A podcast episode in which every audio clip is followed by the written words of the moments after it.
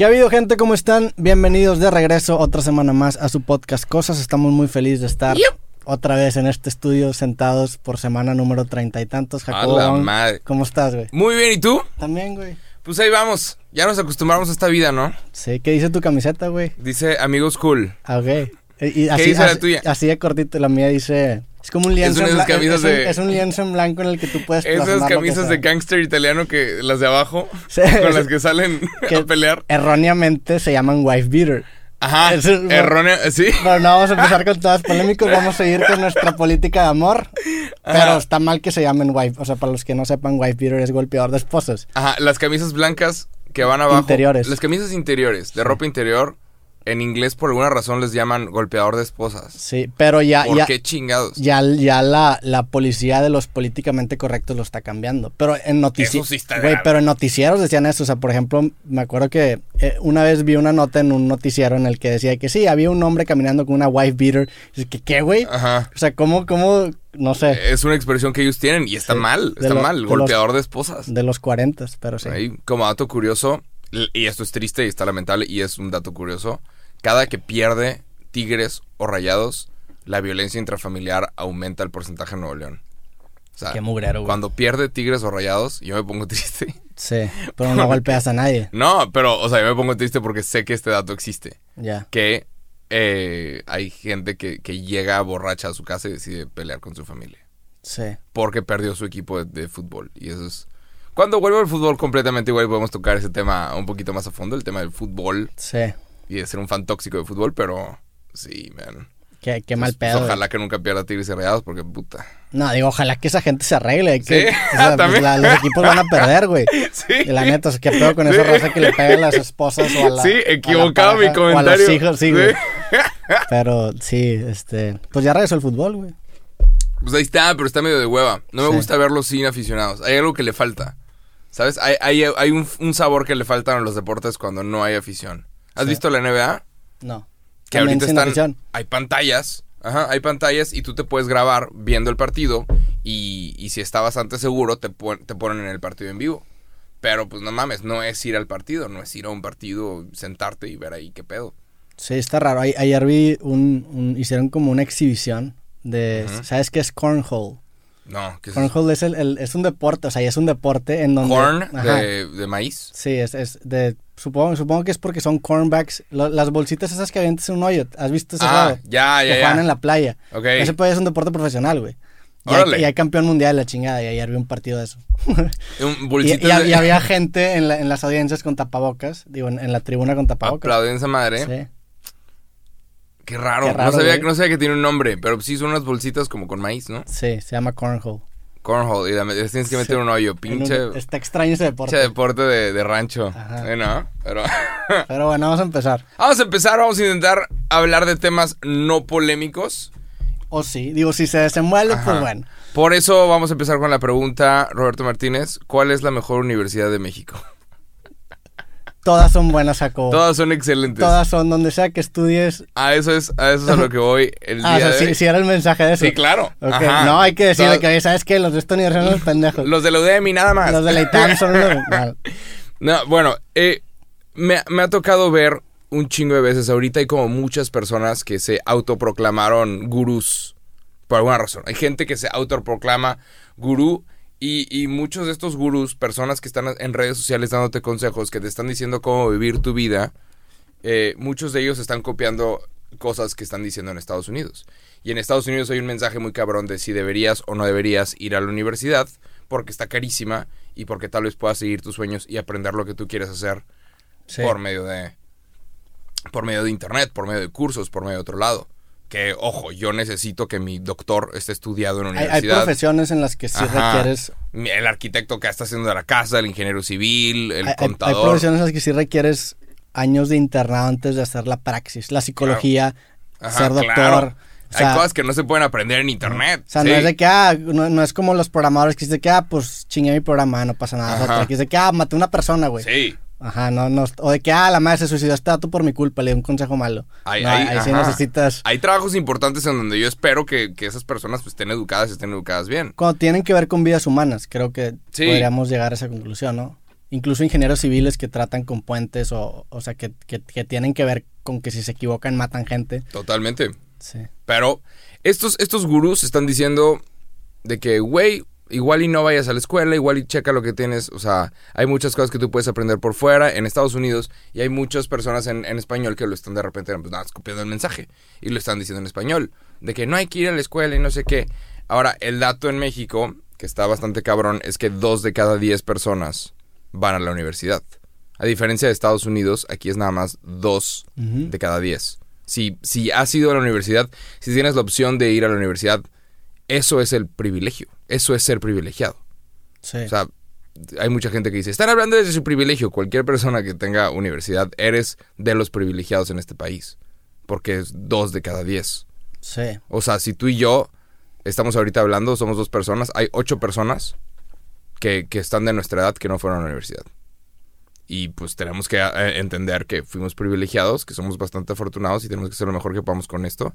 Pero ahorita hay personas que están dando este mensaje de, hey, igual y no vayas a la universidad y no sé si es el mensaje correcto en un país en donde nada más uno de cada diez tiene maestría. Es que depende mucho del caso, güey. O sea, por ejemplo, si para ti ir a la universidad quiere decir que te vas a endeudar y vas a trabajar 10 años después para seguir pagando las deudas de, de- de tu... Que a mí, o sea, yo tengo amigos que hasta la fecha siguen pagando los créditos que les dio la universidad.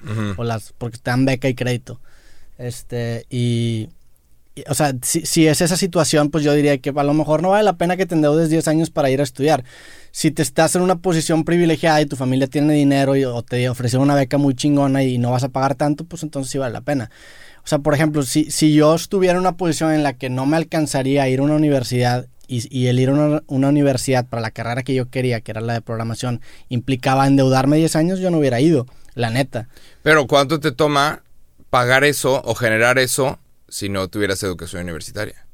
¿Cuánto me genera? Es que O sea, si estudiaste universidad y Sí. te tomó 10 años pagarla, ¿cuánto tiempo te va a tomar si no estudias universidad generar esa misma cantidad de dinero? Probablemente más. depende del trabajo que estés buscando. Mi, tra- mi trabajo, güey, seguramente sí. No sé, es que no, es bien difícil decir de que qué hubiera pasado. Si yo me hubiera dedicado al full a lo que me dedico ahorita y no hubiera terminado. Porque de hecho, cuando estaba en la universidad hice un video hablando sobre que ya no quería terminar la universidad. Me faltaban Yo- como tres semestres ajá. y es de que, güey, ya lo que tenía que aprender lo aprendí. Porque la programación. Es que lo que me cae de la universidad es que estandarizan las carreras a nueve semestres. Hay, hay carreras que no son de nueve semestres. Ah. Hay carreras que puedes aprender en dos años. Entonces, por ejemplo, yo en la programación sentí que en dos años ya había aprendido lo suficiente para yo poder orientar lo que yo quisiera y seguir aprendiendo, pero por mi propia cuenta, porque ya tenía las bases. Entonces, los últimos dos años de mi universidad se me hizo casi colchón, güey. Entonces, yo tenía como que esa disyuntiva de que, madres, pues, la neta ya, ya tengo lo suficiente para poder aprender lo que sea en este tema. O sea, yo obviamente no sé todo, pero ya siento que podría orientarme solo. ¿Para qué estoy dos años más aquí, güey? ¿Por un pinche papelito? Un papelito que, que, que ojalá digo, es, es que es un papelito que tiene un valor muy, muy social. Es un papelito que como lo tienes, le puedes decir pinche papelito. sí. si es no que- lo tienes, no puedes decir pinche título universitario. Sí, y, y entiendo que estoy en una posición de privilegio porque yo a, a mí nunca me tocó ir a buscar trabajo con ese papel. O sea, yo nunca lo he usado.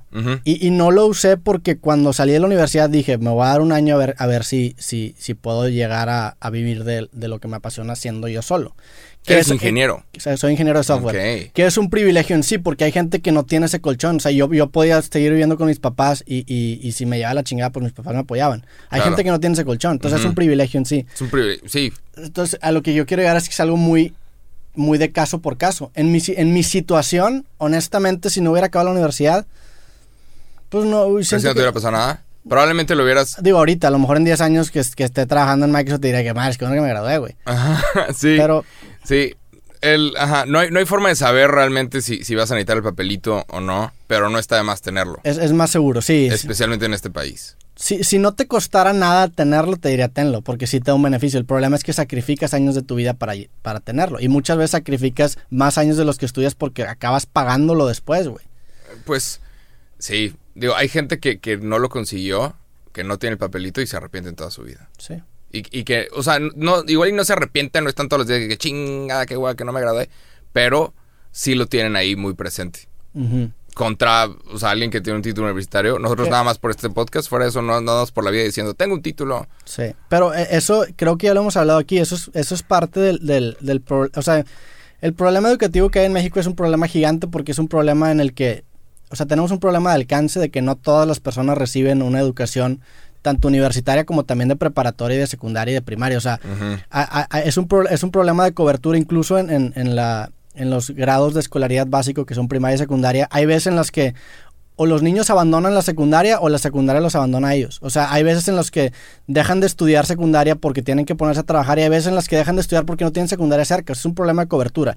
Aparte, o sea, e, es, es- un escalón de privilegios. O sea, en ese caso, la gente que estudia secundaria ya, ya, tiene un cierto privilegio porque hay gente que no tiene cobertura. Aparte, la gente que llega a estudiar secundaria se enfrenta al problema de calidad educativa. O sea, tenemos una calidad educativa muy mala. Y, y tiene que ver con los docentes, que tenemos docentes, no todos, pero hay docentes que no están preparados para, para dar una educación de calidad. Entonces la gente que, que termina secundaria no acaba recibiendo una educación de calidad. Entonces no solamente basta con, re- con terminar secundaria, sino basta con tener la suerte de que tu profesor sea bueno, que eso también es un privilegio. Lo- o sea, te vas, te vas yendo cada vez a- a más privilegios. A lo que quiero llegar es que, este, Está cabrón, está bien pinche difícil. sí, ¿Has visto, ¿Has visto los videos de, para dar como un ejemplo, de cuando una tortuga pone huevos? No. ¿Has vi- bueno, hay, hay un montón de videos de que llega la tortuga a la playa. La gente se va a buscar tortugas. No, pero hay videos de las tortugas yendo a la playa, ponen los huevos y de repente hay, hay escenas muy padres en donde de repente salen todos los huevos. Salen todas las tortugas de todos los huevos y te explican que de las 100.000 tortugas que están saliendo, nada más van a sobrevivir una cosa así, un porcentaje menor. Y tú ves que hay pájaros que ya, ya salieron las tortugas, hay pájaros que vienen por ciertas tortugas. Hay lagartijas que vienen por ciertos lagartos y cosas y se, y se los empiezan a comer. Entonces todo todos los- las tortugas están corriendo al mar intentando empezar su vida y hay muchas que no pueden. Ah, hay sí, muchas sí, que se estos- empiezan a que se los empiezan a llevar, animales que se los empiezan a comer. Así, Y- así- y así no es, es la porque escalera una- de privilegios en Y, y no en es porque una tortuga sea mejor que la otra, todos son iguales, nada más unas tuvieron suerte y otras no. Entonces la tortuga grandota, la tortuga que llega a crecer, pues sí tuvo un montón de privilegios. Pero es que contra- así es la vida, o sea, también cuando tú naciste, cuando tú eras un... Ajá, o sea, todos cuando, éramos tortuguitas y... cuando tu esperma iba a, fe- iba a fecundar el, el huevo, ojalá que lo esté diciendo bien porque se me van a acabar toda la semana. No, no sé, no hace mucho que repaso biología, pero creo que era así. Eh, o sea, estabas compitiendo contra miles de millones de espermas y, Ah, y- sí, pero- y- y es circunstancial el que hayas ganado, la neta. O sea, Sí. sí tiene que ver con aptitudes, pero también tiene que ver con muchas otras cosas que, que no controlas. A lo que quiero llegar, que se me ha ido el punto, es que creo que también gran parte del problema educativo en México es que precisamente vemos ese título como una puerta a una vida mejor. O sea, el, el título universitario trasciende... Pero lo es. es- y es un problema. El, el- el título universitario trasciende el ámbito académico y pasa, y no sé si ya lo hemos dicho aquí, pero por ejemplo, el guardia de, de- de la colonia en la que estamos me dice ingeniero.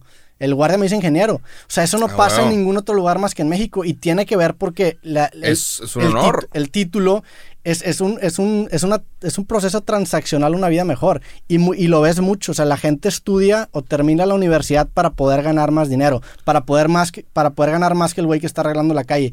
Y eso vuelve un problema porque toda la educación en sí se vuelve transaccional y por eso lo- los niños copian. Porque no ven, no ven la educación por por la educación per se, o sea, no, no, no, no ven el educarse como una forma de nutrirse y adquirir más conocimiento, sino que lo ven como un escalón para nada más ganar más dinero en el futuro. Y creo que eso surge de eso. Sí. ¿Qué opinas entonces de estos videos y de estas personas que de repente salen y dicen, güey, no necesitas educación? Métete a trabajar y en seis meses aprendes. Depende de la profesión que, depende de la profesión el tipo de persona que seas. Creo ¿Crees que, que, depende? creo que parte mucho del autoconocimiento. Es que creo que también hay muchas cosas que tú no sabes que aprendes, pero aprendes al Sí. trabajar en la universidad. Al estar en la universidad, estudiar. Totalmente de acuerdo. Y hay contactos que generas que no podrías Ajá. generar de otras. Pero es que depende del tipo de persona que seas. O sea, por ejemplo, yo, que soy una persona que le gusta trabajar solo, que me apasiona mucho y me, me meto mucho en los. O sea, por ejemplo, este podcast lo estamos grabando. Yo, o sea, yo lo hago todo, güey. Mis programas hacen. O sea, soy una persona que a mí me gusta mucho investigar yo solo. Una persona social, una persona que a lo mejor este, vive su vida en cenas y en cócteles y jugando golf con gente para empezar a subir escaleras sociales, pues a lo mejor para ese güey sí ve a la universidad. Este podcast no existiría si no hubiéramos ido tú y yo a la misma universidad. Probablemente. consciente? Sí, proba- pro- probablemente, Ajá. probablemente no, la neta. O sea, nos topamos en la universidad, pero pues nos pudimos haber topado en otra ocasión. La universidad lo facilitó, claro. Y la, Está la- cabrón. Sí. pero No es puedes, que no, puedes decir podemos, de que... no podemos saber si este podcast no existiría. Ajá, supongo que no hay forma de saberlo. A lo mejor yo estaría muerto si no hubiera la universidad. A lo mejor, pues, o sea, pueden pasar Sí, muchas cosas. A lo mejor y seríamos millonarios. Sí, a lo mejor estaría en la cárcel, güey. No sé, puede pasar. Es que hay muchas cosas que, que a veces no es lo que esperabas aprender, pero sí hay cosas que aprendes al estar en la universidad. Sí. Y creo que la gente, hay mucha gente que se tiene que dar cuenta de esto, como por ejemplo ser un buen soldado. Antes de dar órdenes tienes que saber ser un buen soldado, tienes que saber seguir órdenes, tienes que saber hacer... o Y sea, eso no lo aprendes si te metes a trabajar a una maquila y eres el, el- el de abajo. No, en, en clases, en porque en clases no le estás haciendo perder dinero a nadie. En clases es cuando puedes cagarla y cuando tienes que aprender y, y- y cometes errores. Y no Pero hay pedo. En la vida también, güey. Si eres un, un- un trabajador de una empresa, pues la cagas te corren, aprendes. O sea, claro, la cagas te corren. sea, creo Mejor que- cágala en la universidad, cágala en los trabajos. Es Otra cosa... Es que el problema también es que muchas veces, y, y por eso existe un resentimiento que tiene que ver con la dicotomía de los chairos y los ¿Qué fifís. es dicotomía? Dicotomía es polarizado, o eres, o eres de ellos o eres de nosotros, a generar esa división. Todo Lo pregunto por la gente que está escuchando. Sí, ¿ah? todos los yo, obviamente ya sabía. que se- podemos hablar de, de- de ese tema después, pero los discursos políticos siempre es de dividir, de hacer Sí. los, O eres esto los o eres mexicanos o los no mexicanos. los- o sea, siempre es ese pedo. Entonces, esa división de los fresas que van a la universidad y los que no, eh, creo que, que algo que alimenta mucho ese resentimiento es que, por ejemplo, si tú sales con un título universitario, puedes no saber hacer nada. Hay gente que estudia carreras que no valen ni un kilo y salen siendo unos inútiles que tienen dinero y acaban teniendo un puesto, un puesto cabrón en una empresa porque tienen palancas. Entonces ves a una persona que no tiene la oportunidad de ir a una universidad, pero se la pela y probablemente es mucho más capaz que esa persona y se la está pelando para subir la escalera y sabe que está topado y llega un cabrón que no sabe hacer nada y está arriba. Entonces también, pues sí, puedes tener un título universitario, pero, no, o sea, eso no quiere decir que cuando te metes a trabajar vas a estar preparado. güey. Creo, yo, yo creo que aprendes mucho más en la práctica que en la teoría Tengo- y la universidad es teoría. Tengo un compa, no voy a decir nombres, que es ingeniero civil. Y apenas se graduó, empezó a trabajar en una, en una, en una obra. Chinga, no, pues ingeniero civil y la, la mezcla y quién sé cuántas madres de... ¿Qué? Hay un nombre de que distribución de pesos y cosas de ingeniero civil. Sí. Y este vato llega y le dicen, oye, pues diles que, que, que pongan todo en este X o Y, pala- cosas de ingeniero civil. Y este vato de que, verga, pues nada más le da la orden al, al obrero y el obrero es el que sabe. Sí. El obrero sabe hacer las medidas y las cosas y sabe hacer todo. Y este cabrón que era ingeniero civil, pues no tenía tanta experiencia en la obra como el otro cabrón que llevaba 30 años en, la- en las obras y ya sabía. Y son los que se van a la montaña y hacen su casa. Y es una Sí. casa cabrona. Y entonces ahí va la pregunta, ¿qué es mejor? O sea, ¿qué es? Porque creo que hay dos perspectivas para ver esto. ¿Qué es mejor? ¿Empezar desde abajo y subir hasta arriba? Es que ¿O tener un título y empezar arriba? Es que, por ejemplo, el obrero que lleva 30 años no, no puede salir de ahí porque no tiene el título. Nunca le van a dar a él la obra, nunca le van a dar a él. ¿Estás de acuerdo que eso está mal? Un, un papel no te valida. O sea, si tú sabes... O sea, un papel no te valida, güey, la neta. No, no estoy diciendo que el papel te Ajá. valide, pero, por ejemplo, es como un doctor. Imagínate que alguien llegue, lleve siendo eh, ayudante de un doctor por Sí. 30 años y ya sepa X o Y práctica. Sí, ya sabe los- los pero aún así no, no está hecho, no está, no está certificado para Sí. Sí, igual y te pueden yesar, igual que cualquier doctor. Digamos que te rompiste un brazo, te pueden yesar igual que cualquier doctor, pero no estás certificado para hacerlo. Y probablemente por seguridad de todos no se lo podemos dar a cualquiera ese trabajo. Por seguridad de la sociedad, Sí. Porque Pero imagínate... si estás diciendo que este güey que se acaba de graduar tampoco... O sea, es que también... eh, o sea, es... es No, pero pues, le- lo pones en el puesto de dar la orden, porque ya estuvo en la universidad y ya hizo to- todos los trabajos y ya puede responder para más arriba. ah, Está, está interesante. O sea, Una yo- de las cosas... ajá. Yo creo que desde el punto de vista práctico es mejor empezar de abajo y, y- y llegar, pero es que como tú dices, hay, hay techos. Pero desde el punto de vista económico, pues obviamente ten tu título universitario y vas a acabar, Sí. o sea, vas a, vas a empezar más arriba en la escala. Tienes razón, o sea, también sí, sí, sí hay un grado de certificación que necesitas para poder hacer cosas que liden con las vidas humanas. El problema es que no creo que ese, por ejemplo, este cabrón que, que lleva, no sé, 30 años, imagínate, trabajando en ese pedo, no creo que se tengan que aventar nueve semestres para tener el- la certificación. Probablemente en seis meses con el conocimiento que sabe lo va a poder lograr. El problema es que no hay una forma Es de que, cerrar no, esa es que también viene, viene con matemáticas y viene con otras cosas. Una cosa es ahí, Bueno, tienes razón. ahí de que si se ve o no se ve, si está Sí. el puesto o no, la chingada, cuánto tiempo crees que le falte. Y otra cosa es que tienes que pasar, pues, digo, Sí, tienes, no que, soy tener, ni ingeniero tienes que tener conocimientos de cálculo de... de- Ajá. Sí, tienes razón. Otra de las cosas que llegas a aprender también en, en la universidad es... por- ¿Has visto los trabajos que son trabajo en equipo? No aprendes Me los realmente... trabajos en equipo. Yo los odio. Sí. Pero no aprendes realmente a eh, algo, algo relacionado con la, tra- con la clase, sino que lo que aprendes es que no puedes contar con nadie. sí. Están de- están Yo era el peor trabajador en equipos que- Por... de la historia. O sea, yo, yo me acuerdo, güey. En mi, en ya para graduarme de carrera, Ajá. yo metí tópicos, que eran, que eran materias que no tenían que ver con mi carrera. Porque no fui de intercambio, tenía todos los tópicos.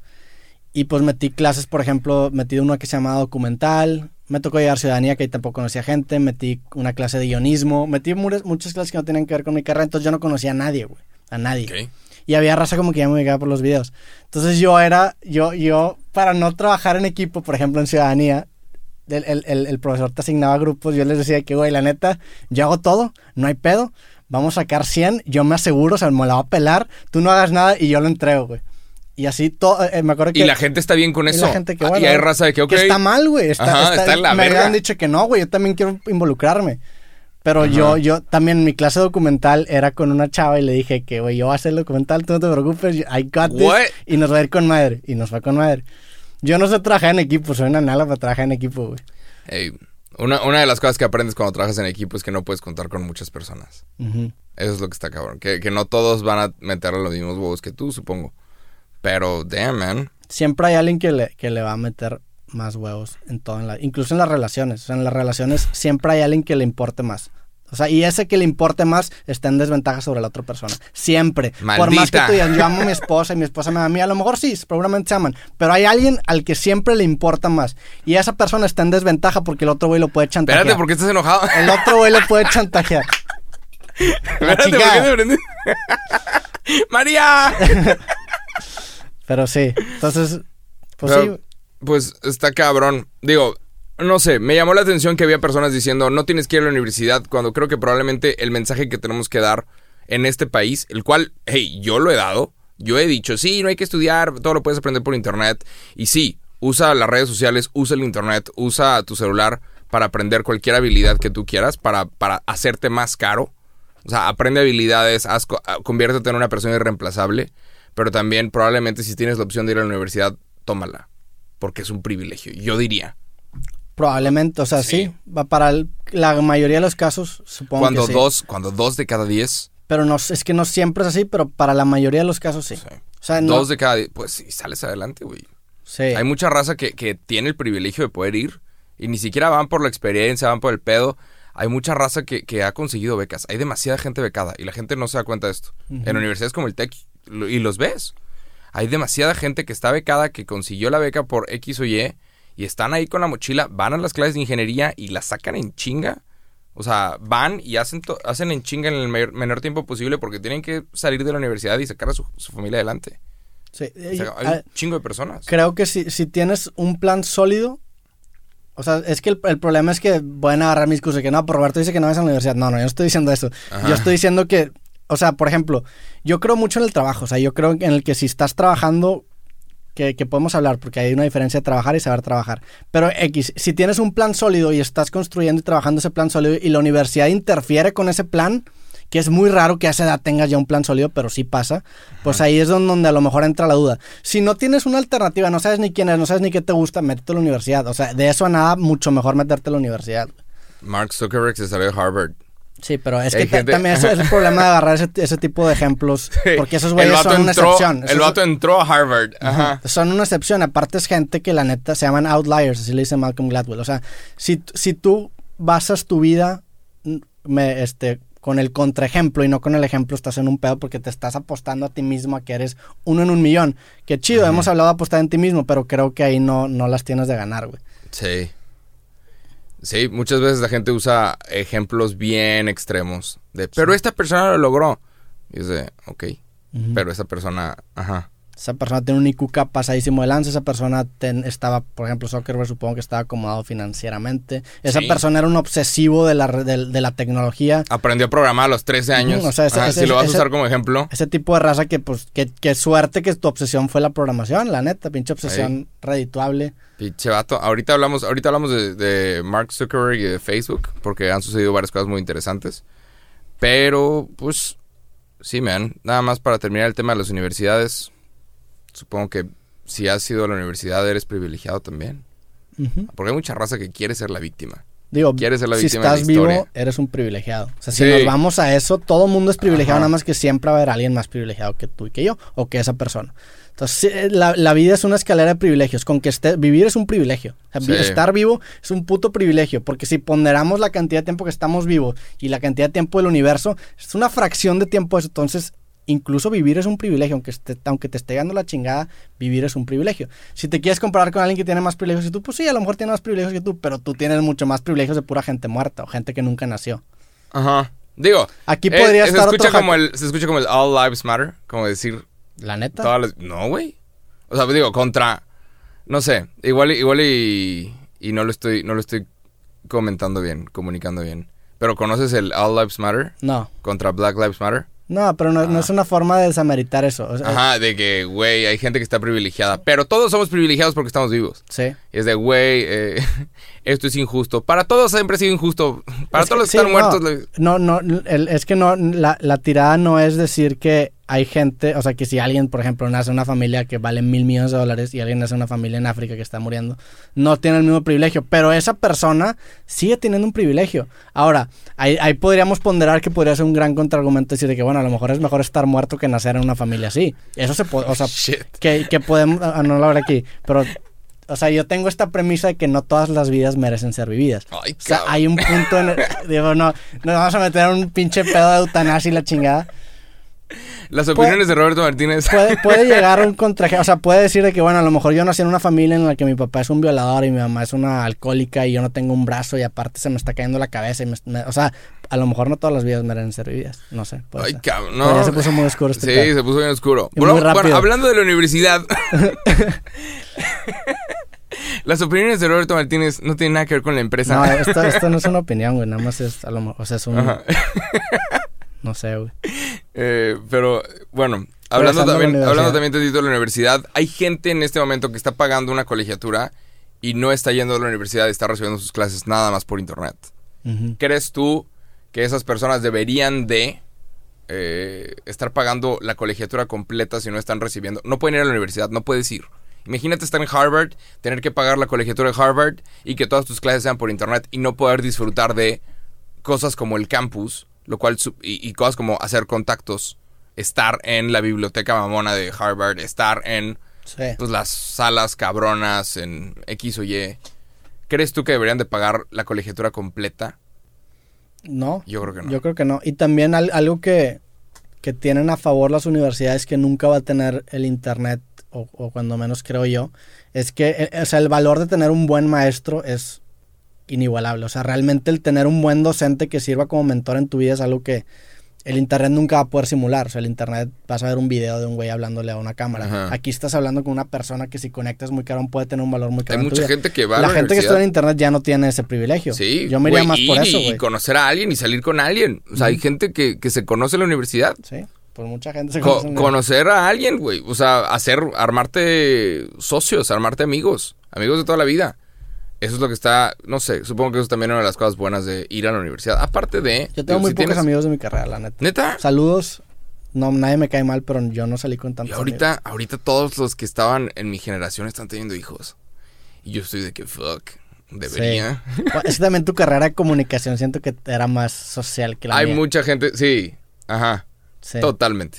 bien cabrón. Pero, y O sea, había, de hecho, fiestas ahí, de hecho había, había, sí, sí, sí. Acá Contigo no, ¿verdad? ¿Cómo Pues son? Muy pocos. Todos de que callados, Sí. ingenieros. Inge- Pues son, buen, son, buenos tipos y, y- sí, y- son excelentes pero personas. son muy, muy introvertidos. Y Ya. la carrera en general, no sé si ahorita, porque ahorita ya la carrera de ITC, que es la que estudié de ingeniero de software, ya como que se, ya, ya hay mucho más gente que yo no sabía. O sea, mi generación, creo que nos graduamos 40, güey. Ahorita creo que la generación de ITC son de que 120. Es cada vez más, sí. o sea, es una ca- carrera un que está creciendo muy cabrón. trabajo cada vez más. A lo mejor ya hay gente más extrovertida en carrera, que en mi carrera puede ser. Hay un chingo de gente de mi generación que ya está teniendo hijos. Fuck. ¿Y tú? Pues no, güey. ¿No? No sé ni qué chinga. no, Ajá. Apenas si tengo un perro. Voluntarios, ahí ven comentarios. apenas, si- apenas si tengo un voluntarios. perro. Sí, Pero está acá. Ha de ser lo mismo, ¿no? Tener un hijo que tener un perro. mismo ¿Tanta atención? ¿Qué tanta atención le tienes que dar? Una maquinita de hacer popó, güey. Pero, uy, damn. No sé. Obviamente es una tontería, pero es, es como algo natural. Y hay algo que se siente raro de esto. De no- Cuando, cuando crezcas lo vas a entender. Cuando, cuando tengas mi edad, Roberto. cuando, cuando- cuando llegue a los 29. Cuando llegues a los 29, casi 30, vas a entender este no, pedo. sí, sí, o sea, si está cabrón, te comparas con gente que tiene tu misma edad y, Hay raza, y ya está en otra etapa de su vida. Y, y- Es peligroso voltear a ver. O sea, tiene, es voltear a ver a los demás a ver qué están haciendo. Pues sí, pero también, también hay gente que nos voltea a ver y dice, madres, estos güeyes ya, ya tienen una carrera más avanzada en algo. Hay gente que apenas, imagínate que te corrieron de trabajo. de- o sea, hay diferentes etapas y, y- y caminos en tu vida. Pero es, es bien Simultáneos. peligroso. Yo, es probablemente tóxico. Compararte con raza, sí. Compararte con no, raza. Nunca te comparas. O sea, Está cabrón. y- Yo siempre me comparo con gente que está mejor que yo. y no hay un estándar de, de, de cómo debería ser la vida perfecta. Ajá. O sea, no existe. Nunca nadie, nunca nadie se compara con los que les está yendo peor. Por alguna razón. Siempre te comparas con el que le está yendo mejor. Pues es algo bueno. Nunca es, ajá, al que le está yendo peor, pues, pues buena suerte, pobre ti, lo lamento mucho. Pero siempre, yo siempre me comparo Lo, con lo gente de- a la lo que deshumanizas, o sea, lo deshumanizas, malamente deshumanizas al que le está yendo No peor. lo estoy deshumanizando, No- pero. No, estoy diciendo que tú, en general lo Ajá. deshumanizamos. Porque de crees? que, ah, pues, es- pues sí, güey, si, no, si ni siquiera lo volteas a ver. Es que yo, yo, yo estoy volteando a ver para arriba. Yo, oh, que puta, este cabrón tiene mi edad y ya tiene un Ferrari. Puta, este güey tiene, tiene mi edad y Pues ya es, empezó. es normal, es parte de la condición humana. Es- hay un pedo que se llama el ciclo hedonista, que, que tiene que ver con la, pues, con la humanidad y cómo, por ejemplo, somos igual de felices ahorita que como éramos en hace 200 años y tener mucho más cosas. Normalizas tu felicidad. Hay una, hay una cita de, de- de la serie Mad Men de Don, Don- que dice Don Draper que dice que la felicidad es una transición. La felicidad es dar un saltito de aquí para acá. Y una vez que ese saltito, aunque estés acá, vas a ser igual de feliz que acá. O sea, es, es el dar el salto lo que te provoca felicidad. Entonces tú puedes tener un chingo de Ah. cosas, pero siempre estás buscando dar un paso. O sea, puedes estar bien jodido y para ti ser feliz es estar tantito menos jodido. Puedes estar chingón y para ti ser feliz es estar más chingón. Entonces ¿Qué, es, qué es ser feliz para ti, Roberto Martínez? Para mí ser feliz, ¿Qué es ser feliz? pues es una transición. Yo creo que Es sí. una transición, mejorar, es un, profe- es un proceso de mejora continua, Probablemente. Esto es ser feliz. personal. Mm, Pues, El proceso. Disfrutas el proceso. sí, la neta sí. Está chido, me, ¿no? me gusta, me gusta lo que hago. O sea, me gusta mi trabajo, me gusta mi, mi vida. Soy más feliz que hace que el año pasado. Ok. Sí. ¿2020 es tu año, dirías? Yo creo que sí. La neta sí, sí ha sido un gran año para mí. El año de la pandemia. El año de la pandemia. Ha sido un, un- un- Pinche año. independientemente de lo superficial y laboral y aquí Claro. personalmente ha sido un buen año. Sea, me, Ok. me- me he sentido cómodo conmigo mismo. Estaba pensando, estaba pensando en, en el plan para el podcast y para mis videos de aquí a que acabe el año. Porque vienen, vienen fechas chidas, ¿no? Viene septiembre, octubre, Halloween, eh, noviembre, Día de Muertos, diciembre, Navidad. Va, va a haber temas muy chidos que vamos a poder tocar, pero también estaba pensando de que puta, güey, esta pandemia va a durar todo este año. Vamos, O sea, a, a vamos a estar- dar especiales de, de a estar- cosas. sí, no, pero imagínate, ya va a haber, va a haber especiales sobre lo que pasó todo el año y no mames, este es un año muy malo para la humanidad. Sí. Y probablemente no lo vemos No, sí lo porque vemos, lo estamos claro, viviendo. No, pero no lo vemos así como históricamente, probablemente en los próximos 100 años, o sí, en todos los 2000, del 2000 al 2100, Sí. este es probablemente el, El peor, año. Sí. De- ajá, no hay Económicamente forma- y Sí. también de mono- mortalidadmente, no sé cómo se diga. Sí, o sea, se han ido un chingo de personas, está cabrón. Es un año muy raro. Sí, todo, y todo por ese güey. El caso, el, el, cabrón caso, que comió un pinche sopa de murciélago. todo por ese vato. Pero qué cabrón, qué año, qué año tan duro ha sido para la humanidad. Probablemente, probablemente al final, al final del año, Google siempre saca un video que es como un resumen del año, con todas las cosas buenas y todas las cosas malas y, y la lucha de la humanidad. Cada, cada fin de año Google saca un video que está muy padre. Y Sí. varias veces he llorado viendo ese video. Neta. Porque Yo- se está acabando el año. Neta, están increíbles, güey. Más de una vez he llorado porque año de, ¿sabes? Año de, pues, sucede alguna tragedia y sucedió algún mundial y pasó esto y la lucha por Y tal con movimiento. Sí, güey. este, porque se está acabando el año, ya viviste un año más y estás viendo lo que los humanos están haciendo desde que puta, güey. Está bastante cabrón. Y probablemente este año yo llore. Hey, los hombres lloramos. Pero con, con esto de la pandemia, que puta, güey. La cantidad de gente que se la ha estado pelando, la cantidad de doctores que han estado sacrificando todo, la cantidad de gente que se ha ido. Hay gente que se ha ido. Muchas personas. O sea, de aquí a décadas que vienen, décadas, faltan décadas, va- se va a estar mencionando el COVID, coronavirus. Van a ser palabras que vamos a tener que no teníamos hace seis meses. Y va a haber gente que en todo momento se va a acordar de ese familiar que se fue. Sí. Va a haber gente que en todo momento va a estar pensando en lo mal que se la pasó este año. Ha sido un año muy interesante. Para la humanidad en general, está cabrón. Está cabrón. Y pues el resumen del año va a estar, va a estar bien interesante. Y aparte vienen elecciones. No está muy Igual a ver, a ver cómo está el 2021. Uno cree que se le está pasando mal.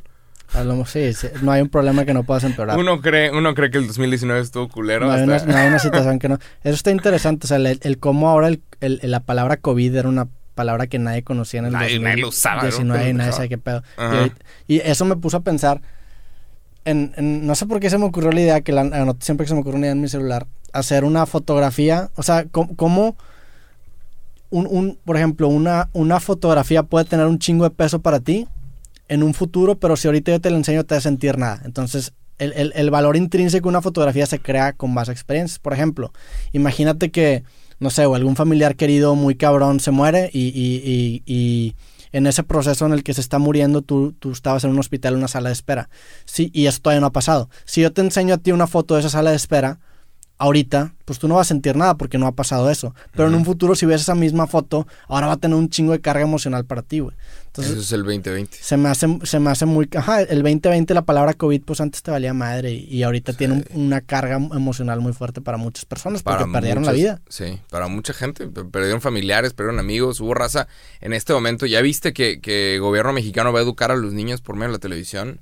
Van a estar pasando clases de uno a tercero de primaria eh, por la tele. Pues, hey, métete a Televisa, TV Azteca y no sé qué horas, no sé cuándo va a empezar, no tengo toda la información, pero van a empezar a educar a la gente por medio de clases por televisión, por seguridad de todos. Intentaron regresar a clases en Estados Unidos, en Georgia, intentaron regresar a clases y un niño ya salió, dos niños salieron positivos, tuvieron que cerrar otra vez todo, el, todo un Pero salón. porque, o sea, porque cerraron todos y ya sabían que iba a haber niños positivos. Int- Es que porque significa la muerte. Sí, pero pues o sea, es- entonces ¿por qué regresaron si ya sabían que iba a haber? Intentaron regresar a clases, Mm. pero sí salieron casos positivos. Aun y cuando todos tengan que tener cubrebocas. Pero er- era, era hasta... Era irreal pensar que no iban a poder... Y que, no- que iba a haber ningún Ajá. niño con caso positivo. Siempre va a estar entre nosotros esta enfermedad. Y nadie, es que, no sé, nadie quiere tomar esa decisión de, no, sí, todos van a la escuela porque alguien se va a morir Sí. por la decisión que tomes. Alguien tiene que tomar la decisión de que, órale, todos de regreso. Pero va a haber gente que está cabrón. Va a haber gente que, sí, que se va a morir. Por ejemplo, ahorita se supone que Australia está haciendo un excelente trabajo. Están volviendo, están volviendo a subir la curva. Parece que es algo como inevitable Pues sí lo el es. COVID es inevitable. Porque, o sea, es una isla, eh, Nueva Zelanda y Australia son islas, y se supone que ellos ya tenían su burbuja y ya habían tenido prohibiciones de, de vuelos, y aún así ya van como 600 nuevos casos, lo cual es enorme para Australia porque ellos tenían menos de 100. Entonces, en un día tener 600 es de que, ok, órale, todos de regreso encerrados. Sí. Japón se supone que está haciendo un buen trabajo, está volviendo a subir otra vez. Pero un buen trabajo te refieres a que no había vuelos entrando. Est- es no, que estaban, estaban, entrando, pues no puedes... sí, pues esta- estaban aplanando la curva de verdad. No como Sí. nosotros. Estaban, ellos aquí, realmente aquí no estaban- aplanamos la curva. O sea, No, bueno, la nos- aplanamos poquito al principio, pero ahorita Nuevo León, ¿cuántas cosas hay al día? Nos tenemos que O sea, enfermar todos. Ahorita estamos en, en, en de que en, la- en el peor momento, ¿no? Ajá, ahorita estamos en el peor momento. Y no se siente como el peor momento. Se sentía mucho peor hace dos meses y, nos, y, y está probablemente una fracción de Es como que- está ahorita. Sí, sí, sí. Pues no sé, no sé si nos tenemos que enfermar todos. O sea, probablemente Nos tenemos que enfermar todos. en que- algún punto alguien va o sea, en algún punto de tu vida, si es que vives, no sé, cinco años más, vas a estar en contacto con la enfermedad. Ojalá que ya haya una vacuna. Sí, en todo momento vas a estar... Ujú. Pero pues, que ojalá que haya una vacuna. Ey, eh, eh. Que Rusia ya va a sacar su vacuna, aparentemente. Van a vacunar a un chingo de personas. Así es como empiezan los las películas de terror. De que, güey, todos los rusos se volvieron zombies. Eh, ajá. Así es como empiezan las películas de terror. Especialmente si son los rusos. Ojalá que les vaya bien. Y ojalá que esto sirva para, para llegar a la vacuna más rápido. Pero sí, parece que se saltaron más pasos de los que deberían. Y Rusia va a empezar con... Sí, no lo probaron lo suficiente, pero... Parece que no lo probaron lo suficiente. Ojalá que sí lo hayan probado lo necesario. yo creo que sí lo han probado lo necesario para sacarlo. Digo, no son, no son un pueblo muy mezclado, los rusos. O sea, no son de que diferentes muchos diferentes tipos de personas o razas. Son en realidad, en su gran mayoría son como un solo tipo de gente. Entonces, pues, a ver cómo les va. Sí. Pero, güey. eh, de ahí podemos cambiar el tema tantito. Podemos hablar de eh, ambientes de trabajo tóxicos. Ya que viste lo que pasó con Ellen DeGeneres. Se va a No. cansar. ¿Sabes quién es Ellen DeGeneres, Sí. no? Es una morra que tiene uno de los programas más grandes en Estados Unidos, uno de los talk shows más grandes. Es como morning show. Sucede en la tarde. Eh, y ya, aparentemente se le va a acabar el programa, se le está acabando el pedo, le están cancelando completamente porque un montón de empleados están diciendo eh, es un ambiente de trabajo tóxico. Es un ambiente de trabajo que no me gustó. Me hablaron feo, me trataron feo, es un ambiente hostil y hubo gente que empezó a, a quejarse de eso. Gente que ya trabajaba en el show de Ellen DeGeneres, que se me hace que ahorita, como no hay trabajo, pues ya empiezan a hablar mierda. Una vez, mientras tienes trabajo, la gente pues puede aguantar el putazo y que el productor te hable feo. Pero ahorita, después de un rato de no, no, estar trabajando en el show, no tener trabajo, hay, están saliendo mucho mugrero. Hay gente de todos los trabajos, de todo tipo, que está empezando a soltar la información. Como ya no estoy viviendo de esta persona, por cierto, esto es todo lo malo que tiene. ¿Y qué opinas de eso? ¿Qué opinas de que haya gente tirándole mierda al ambiente tóxico de trabajo de Ellen? No sé. Porque. A mí me caga que cancelen raza, para empezar. O sea, yo soy anti-cancel culture. O sea, puede haber gente pendeja, pero no lo tienes que cancelar. O sea, deja que hable y diga sus ¿Y de qué sirve cancelar? Ajá. Digo. O sea, no, no se me hace justo cancelar. ¿Qué significa cancelar a alguien? ¿Que ya no puede hacer nada? Pues que, ajá. ¿Nada? Y, ese es el pedo de que, oye, y una persona cancelada, ¿qué sea? ¿Que se suicide? ¿Que se mete un puto balazo y se, se tira un pinche precipicio? ¿Qué, güey? O sea, ¿qué, ¿qué, es lo que esperas que haga alguien cancelado? O sea, por ejemplo, esta chava Ellen vive de su programa. Digo, te de tener un chingo de dinero ahorrado. Sí, claro. Pero imagínate que no fuera Ellen, que fuera a lo mejor un comediante que va empezando. Este, ya está cancelado, ya, por, aparte, al estar cancelado involucra que ya ni siquiera vas a poder conseguir trabajo porque siempre que consigas trabajo la gente te va a buscar en Google y va a salir para más tuyas. Ajá. Entonces, ¿qué es lo que es, o sea, qué es la alternativa? ¿Y quién lo decide?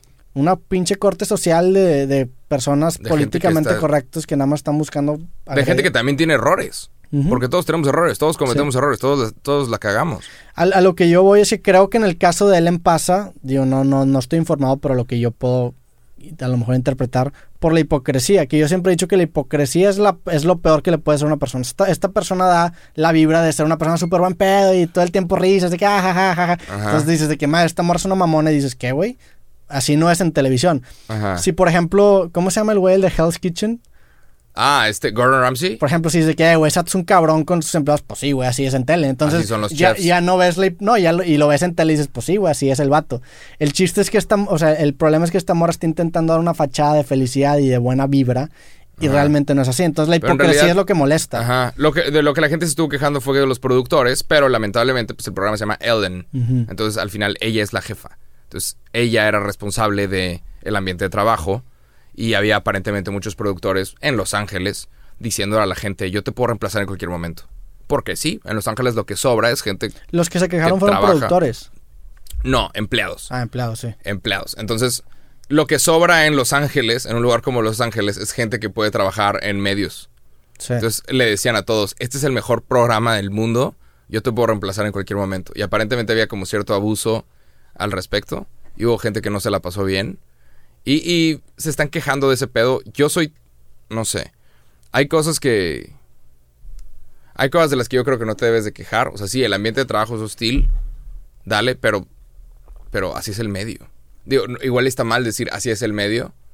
Pero yo sé que el medio de comunicación, el medio de audiovisual, de entretenimiento es hostil está de la verga. Hay mucha gente intentando, hay mucha gente, mucha gente intentando hacerla. Hay mucha gente dispuesta a matarte por conseguir tu trabajo. Y es el, eso está, mal también. Por, digo, por eso salió todo el movimiento de Me Too. Por eso el cabrón de Harry Weinstein abusaba de las actrices. Porque tienen. siempre había alguien dispuesto. Porque tienen tanto poder y las actrices tienen tanta desesperación de querer llegar al medio que podemos hablar que es un pedo que surge del, de, es un tema cultural, aspiracional que tenemos, que, que los medios han creado de esta actriz o actor famoso que todo el mundo quiere aspirar a esa vida. Entonces, estás dispuesto a hacer lo que sea para llegar a ese, a ese punto, güey.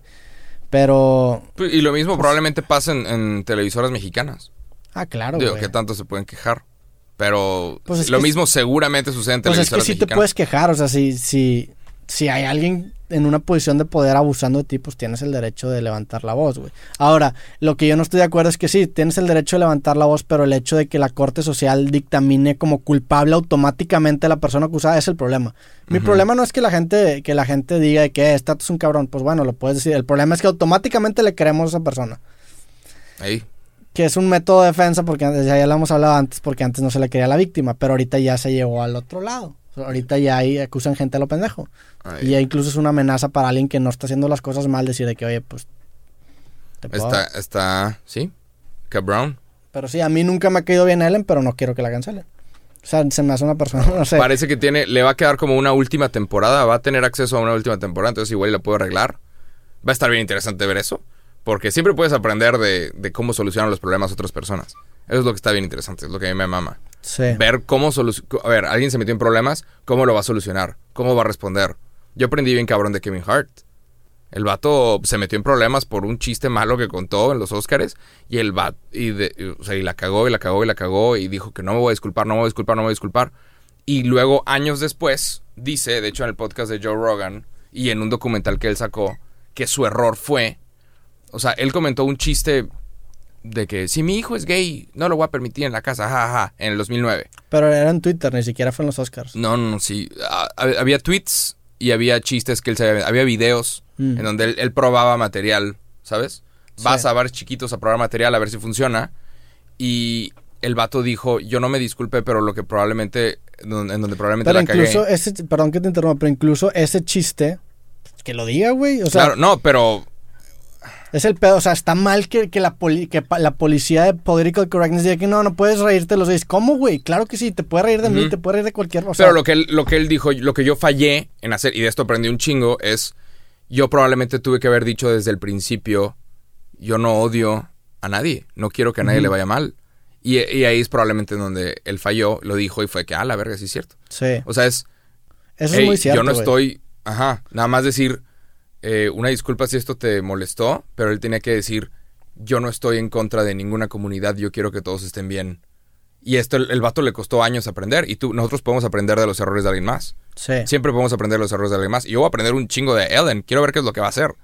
La voy a estar siguiendo. Es que ahí, ahí va, por ejemplo, y es, es, o sea, tiene que ver con lo que te digo de ser hipócrita. O sea, esta morra tú la estás tipificando ya como una persona que es súper buen pedo, súper alegre, porque toda su carrera ha hablado de esa forma y Digo, tú la ves ajá. en medios y se ve, o sea, es, la- es el personaje o la fachada que está dando en medios. Entonces, por ejemplo, Kevin Hart a lo mejor en el 2009 no era tan famoso como era ahorita, que sí era famoso, ¿no? Ya. Sí, era, era actor. Un actor de comedia. O sea, cre- creo que si, no sé, güey, si el día de mañana yo me avento un chiste de la chingada, así de que, madre, si me meto en pedos, a lo mejor tú que me conoces dirías de que, güey, pues Roberto no es así, Sí, güey. Pero porque tú me conoces, güey. Entonces, si la gente te conoce, ya te puede dar ese permiso porque ya entiendes de dónde parte y ya entiende tu personalidad. El problema es que, por ejemplo, si eres un comediante que está empezando y te aventas un chiste bien denso, pues la gente te va a agarrar a putazos porque no, no sabe cómo eres. Y lo, lo único de material que tiene para conocer tu personalidad es ese chiste, güey. Entonces, creo, creo, por creo que por eso los comediantes tienen que ganarse ese permiso para burlarse de esos temas sensibles, comprobando que son buenos tipos, pero también quiénes somos nosotros para decir que, quiénes son buenos tipos o no, güey. Está bien interesante ese tema. Y también, o sea, el tema de la comedia, que de hecho lo hablé en el, la bueno, esta semana saqué creativo con Richo Farrell y hablamos de este tema. El güey también se metió en un pedo recientemente por un chiste malo que hizo. Sí. O bueno, un chiste malo. pendejada, lo Un- sacaron de un- un contexto y chiste ya. Que, que, pues sí, que la gente lo interpretó mal. Y le pregunté de eso, pues no, no se lo pregunté a Dre, pero salió el tema. Ya es que yo siempre hablo de Luis y que y lo de la pedofilia. Ajá. Bueno, lo mencioné y pues al parecer también era de ese pedo. Entonces el güey, el güey dijo algo que creo que es muy valioso. Dice que, que el, el humor negro se justifica si quieres sacar una conversación. O sea, si, si, si, si tienes una sustancia o algo con lo que quieres cerrar. O sea, ¿me Ujú, explico? ujú. Si nada más te burlas de un güey porque "Ay, eres un pinche gordo, pues no tienes como que un argumento un- o ninguna sustancia para sacar el tema. Entonces tienes que tener como una, un por qué estás hablando de este Se tema. convierte en bullying. Ujú, ¿no? Sí, no sé exactamente. Entonces. Probablemente, sí, se puede usar la comedia obviamente para tratar ciertos temas, pero pues sí, no sé, es de aprender de los errores de los demás, ver lo que están haciendo otras personas, siempre estar analizando lo que están haciendo otras personas, igual y no compararte, porque eso es tóxico, está mal y te vas a hacer sentir mal, pero sí, estar siempre analizando lo que hacen otras personas. Al mismo tiempo, Ellen DeGeneres aparentemente es bien mamona y antes del set no quiere que nadie la vea y que nadie hable y que en el pasillo antes de entrar al show no quiere toparse absolutamente nadie y hasta cierto punto suena mamón, pero yo lo entiendo. Sí, yo también. Hasta cierto punto es de que, güey, a mí me gusta estar solo antes de grabar. Tienes tu ritual, vas a hablarle a millones de personas. Sí, necesito, sí, necesito no cagarla. Entonces, ella necesita hacer un buen show, igual y no, no quiere ver a nadie, no quiere firmar algo para tu primo, y no significa que sea una mala persona. Nada más necesita, es un artista que necesita su espacio, y no sé, aparentemente la gente ya la está, la está tachando de mamona. Creo que ella hizo, ella hizo cosas increíbles, especialmente para la comunidad LGBT. Salió del closet y se mostró en público y apareció en la tele como una persona parte de la comunidad LGBT De las primeras en los ochentas. Sí, en los ochentas. Cuando era difícil de verdad. Ahorita, pro- Los muy 80s o seguramente, 90s, 90s, ¿no? creo que finales de los ochentas, principios de los noventas. Pero ella, ella salió y, y se mostró al, al público y, y empezó haciendo comedia. Y es una cabrona. Probablemente tiene derecho de ser mamona. O sea, que no, Sí. no, no le hables, güey. Ella es Ellen. Ni siquiera, y, y no te ofendas cuando no te quiera dar una foto. Es Ellen, a la verga. No sé. Y ha hecho cosas increíbles. Cambió, cambió cosas en el entretenimiento. También digo, gente así de famosa, pues tiene que tener una, un, un protocolo para que la gente no esté detrás de ella todo el tiempo. Y, el- o sea, la neta. Si no, o sea, no eres un changuito de la gente. No, Sí. no, no, no, no tienes que decir un chiste. No le debes, no le debes debes nada a nada a la nadie. gente. Y muchas veces hay gente, en México esto pasa cuando un youtuber se mete en algún escandalito porque se tomó pocas fotos o saludó a algunas personas y luego se fue en chinga sin saludar a todos. Hay muchas personas que a veces comentan de que, qué mamón, tú te debes a la gente. Tú te debes, tú no eres nada sin la gente, entonces los tienes que tratar bien. Y sí los tienes que tratar bien y probablemente sí te debes a la gente, pero no tienes que estar haciendo todo lo que alguien te pide, Sí. ¿no? Es, eso, eso de deber. Ajá. Pues es que eso de deberte a la gente, obviamente. O sea, si sí, te debes a la claro. Si no, si no fuera por la persona que, las personas que nos escuchan, no estaríamos en este lugar, claro. Pero pues no, no, no, o sea, no soy un esclavo de nadie, güey. Y si el, y si el día de mañana el, el yo intentar ser yo me causa un pedo con la gente que me consume, qué mal pedo, la neta, ojalá que no pase. Pero yo no soy esclavo de nadie. O sea, yo si no quiero hacer algo, no lo voy a hacer, güey. Claro. Y si eso me cuesta mi carrera, que me cueste mi carrera, al chile. O sea, Cáile esta peda, Roberto. Tú te debes a la gente, ven. no, no, no, y- Ah, pero, no sé. ey, es un Es, tema es- interesante. es un tema bien delicado. Es que también, güey. Por ejemplo, yo, yo, yo procuro siempre, o sea, siempre que alguien me saluda, claro que lo trato bien. Y, y Sí, la gente que se me acerca con toda confianza y lo armamos. Digo, hay formas de acercarme, porque de repente, pues sí, se te pueden acercar de forma prepotentemente. Ajá. Pero son muy poquitos. La, la gran mayoría de la gente se te acerca en súper buen pedo y, y, y puedo tratar con ello. Pero también porque, la neta, soy famoso en- entre comillas, güey. No soy pinche Helen, de, Ellen DeGeneres que la conocen cien mil veces más que a mí, güey. O sea, yo puedo lidiar con este pedo porque, pues, me conoce gente y normalmente se me acercan dos o tres personas y chingón. Claro, pues, dos o tres personas sí puedo. Si no yo- pierdes tu, privacidad. si, si Ellen llega y se le acercan 300 personas, yo no sé si podría con 300 Ajá, personas. Y esperan que en todo momento estés actuando como en el show. Esperan que performes. Entonces, ahorita, pues sí lo puedo hacer, güey. Es como, por ejemplo, si te llegan mensajes, te llegan 5 mensajes al día, pues los puedes contestar. Si te llegan 500 al día, ya no lo vas a poder Va a contestar. haber gente a la que no le vas a por contestar. La- esa gente se va a enojar contigo. Y no significa que seas malo. Ajá. Nada más, pues eh, yo no sé, o sea, yo no, pu- no, Sí. no sé si estando en los zapatos de Ellen, ¿qué haría? Ahí. Pero, Pero bueno, le están, le están juzgando y están hablando de que fue un ambiente de trabajo tóxico. No sé. Hay industrias a las cuales pues yo sé que el ambiente es hostil y está cabrón y nada más hay que hacer un excelente trabajo para ganarte tu lugar. Por ejemplo, también está, güey, lo- a los futbolistas no les hablan bonito, güey. Los futbolistas están en un ambiente hostil y no, no, no se están Los quejando. atletas en saben, general. ajá, saben a lo que van, están ahí y es de, haz un excelente trabajo para que... A único, también es, es, o sea, es parte de, o sea, el, el entrenador te tiene que hablar pinche porque así te va a poner a, a- a trabajar. O sea, es es- esa agresividad también, pues, es una A forma muy eficiente de hacer que hagan su trabajo las personas. Pero bueno. O sea, eh, no sé. ahorita, ahorita que no hay jale, ahorita que no hay jale, salieron personas a tirarle cake a sus ex jefes. Porque pues ya no están generando dinero de, de ellos. Igual Ellen DeGeneres es una persona que hizo un montón de cosas muy cool. Yo no sé si me quiero, creo que prefiero quedarme con eso, pero al final del día, pues no tuve la experiencia de trabajar con ella. Igual y también lo hubiera odiado bien cabrón. Ah, Hay un güey, yo sé yo mucho un vato que se llama Django Meshi. De hecho, creativo, una de las influencias más grandes fue el programa que tenía este güey. Se llama Q. Era un programa de radio canadiense. ¿Ok?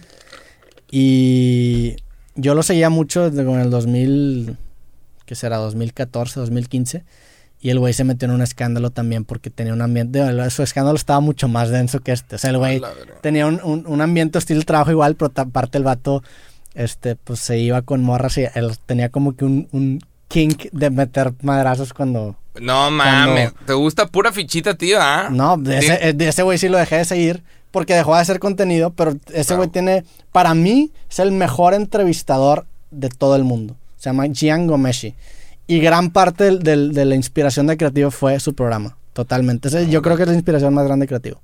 Django Meshi, que ahorita pues ya está canceladísimo desde el 2000 y cacho. ahí está cabrón. Pero no sé, güey. O sea, e- ese güey hizo algo muy culero, la neta, pero, Pero bueno, pero se equivocó. cosas no está... Es creativo, ¿no? Creativo, sí. Ok, cosas no está, no está basado en absolutamente No. nadie. Cosas es un, Está basado, de hecho, en que funcionó bien cabrón una vez que vine para un... Fue un creativo. un creativo que jaló muy bien. Vino un creativo, funcionó. O sea, fuiste dos creativos. ¿Te has aventado el, primer creativo que grabamos?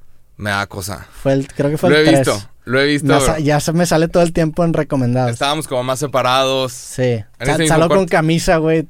Estaba tomado. Tú sales con lentes. Estaba tomado, güey. Sí. Ajá. Pero Porque que... vivía, vivía aquí al lado. Ajá. Vivía bien cerca. Entonces me vine caminando cierto. en una peda. Estaba en medio de una peda y te caí.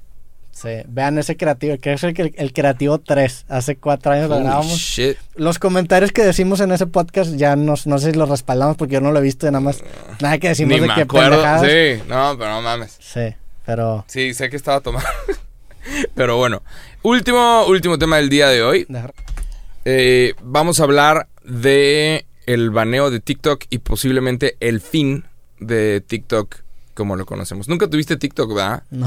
Ching, ¿nunca hiciste TikToks? Tengo una cuenta de TikTok, pero nunca subí nada. Ah, te sigo, haber sigo creo que nada más a ti. Eres el único Úquela, güey. Pero ni siquiera, o sea, te sigo de que nada más porque sabía que tú No, tenías. ya hace un, hace un buen que no subía, hace un buen que no subo contenido de hecho a TikTok. Pero acaba de salir en Instagram, acaba de cambiar todo. Acaba de salir Instagram Reels, que es básicamente una copia de TikTok. Sí, y sí. ya vi. todos sabemos lo que va a pasar. ¿Por qué? Probablemente. Porque, porque ya pasó con Snapchat. Snapchat funciona cabrón, es una aplicación increíble. Eh, las stories era una cosa súper creativa. Instagram se lo roba, no se lo copia, se lo roba, lo usa, funciona mejor y listo. Se murió Snapchat, al menos en lugares como México. En Estados Unidos hay gente que todavía usa Snapchat, pero, ya, no tiene el mismo nada, poder. Se les cayó También, cabello. también Snapchat me enteré que tomó decisiones pinches en, en- en intentar renovar la plataforma que no fueron bien recibidas y, y lo acabó Y, matando. no, y se les fue cabrón, se les bajó cabrón el precio de, de sus acciones. Una vez que creo que fue Kylie Jenner o Kendall Jenner tuitea, ¿alguien sigue usando Snapchat? Sí. Y fue que, ajá, de que una de las, de las, por decirse, personalidades Qué o mugrero, celebridades. qué mugrero de cultura que esa persona tuitea. No, pero una, una de las celebridades más duras en el mundo, que está bastante cabrona y que mueve a un chingo de teens, que son tu mercado neta, está diciendo, ¿alguien sigue usando Snapchat? Sí. ¿Quién lo sigue usando? Y aparentemente se les cayó cabrón el precio de la de De- la stock. Sí, por eso, ¿cre- por un ¿crees, tweet de Kylie ¿crees que. TikTok se caiga? Creo que sí. Sí, creo que ya lo vimos. Lamentable. Qué hueva. Porque se me hace. Hay, hay aplicaciones que salen con ideas súper creativas y lamentablemente está este monstruo que es Facebook. Que probablemente, si te pones a pensar lo que hizo Mark Zuckerberg realmente, es. Hizo una página que ya existía, Facebook, ya existía cosas similares. Hizo como un MySpace. Y fuera de eso, todas las innovaciones que ha tenido Facebook han sido. Ganó tanto dinero que todas las demás innovaciones han sido copias de otras cosas. O sea, Sí. Instagram no fue su creación, no fue su empresa, la compró. Es el WhatsApp la compró. Es el modelo de las tech companies. O sea, también Sí, Apple. ¿verdad? ¿Te acuerdas cuando, cuando estaban los iPod Touch? Que podías jailbreakearlo. ¿Te acuerdas ese pedo? Ajá. El jailbreak que le instalabas una aplicación para bajar aplicaciones que no estaban autorizadas por, por la tienda de Apple. Lo que hacía Apple era que tú, por ejemplo, tenías una funcionalidad que ya podías hacer con, con un iPhone o con un iPod Touch jailbreakeado y lo que hacía era que se robaba. O sea, se robaba las Sí. innovaciones y las incorporaba. Entonces, pues, es, listo. es una forma de... va- Ellos son los dueños. Es una forma de... Hay, hay un concepto que se llama Akido, que es usar la fuerza del enemigo a tu favor. ¿Qué se llama cómo? Akido. Akido Ok. es, por ejemplo, si, si yo te agarro y te, te empujo así, estoy usando tu peso en tu contra, porque te estoy tomando con tu Ah, propio peso. Entonces, a- ahí Apple usó Akido para la gente que lo pirateaba, en lugar de, de banearlo o hacer más esfuerzos para eliminarlo, Robar sus innovaciones. Aquí está más pinche, porque aquí es una empresa que, que no te, o sea, que no te está pirateando nada, está creando un Es concepto una nuevo. empresa con un concepto nuevo, una empresa ajá, con tecnología completamente nueva, pero se me hace que viene el fin de TikTok y está bien cabrón porque Pero- salieron... Eh, o sea, entiendo que le puede caer mierda a Instagram con esto, pero también ponte en los zapatos de Instagram de que, güey, pues se están renovando. Es el negocio. O sea, independientemente que sea el negocio, se están renovando. No puedes odiar, ajá. están, están intentando sobrevivir, si no se van a volver obsoletos. ¿Cómo- ¿Cómo va la frase? Hate the game, don't hate the Hate player. the- ajá. Don't, Odia- don't hate the player, hate the game. Ajá, No es el jugador, es el juego. Ok. Sí. Pero Y pues Instagram es nada más un a mí jugador. ese formatito de TikToks nunca me ha gustado, pero yo soy un pinche amargado. Probablemente es el futuro. Probable- Seguramente. Y ahorita se va a llenar Instagram cabrón de huerquitos bailando. Ojalá que, ojalá, no, porque luego si, si empiezo a sacar esos videos, no te gusta. Eh. Ojalá que encuentre una forma que me guste eso, porque si no, yo me voy a volver obsoleto. O, o no, a lo mejor no. Pero la neta, Hay que meternos a clases de baile, Roberto. no, ni de, pedo, ni de pedo bailo. O sea, ni de ¿Cómo, pedo cómo que ni de pedo bailas? No va a bailar. Ojalá ¿A que. los cuantos? o- no, güey. Ojalá que encuentre una forma de poder hacer contenido para ese. espérate, ese espérate, formato. espérate. ¿Cómo que no bailas? No bailo, güey. Me cago ¿Cómo que no bailas? No me gusta bailar. ¿Nada? Nada. Un- Una salsita. Estar un- borracho para, para intentar bailar. En bodas, ¿Qué? soy. ¿Por qué? En bodas me tengo que poner hasta el culo, güey. A ver, se acabó el tema de lo que estamos hablando. ¿Cómo que no bailas? No bailo. ¿Qué qué estás hablando? No me gusta bailar. Pero nada. Nada. Una clase de Nada. salsa, un. No disfruto bailar. O sea, un con, Eh, con alguien dar una vuelta a alguien. ni siquiera me interesa aprender a bailar, la neta. ¿Neta? Tengo que estar muy borracho para bailar. Entonces Ok. en las bodas voy y me tomo, porque si no, pues no bailo. Y bailas. Sí, bailas claro. tomado. Sí, tomado bailo con madre. Ah. Bueno, no con madre, pero bailo, o sea, sí bailo. Pero así de que, eh, voy a empezar a bailar, no, güey.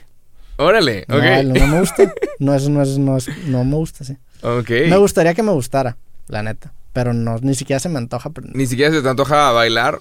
Igual y no has conocido a la persona correcta. Güey, he conocido un chingo de gente que me ha intentado una, hacer bailar. una morra que te apriete las tuercas. Y te diga, mira, cabrón, es por aquí.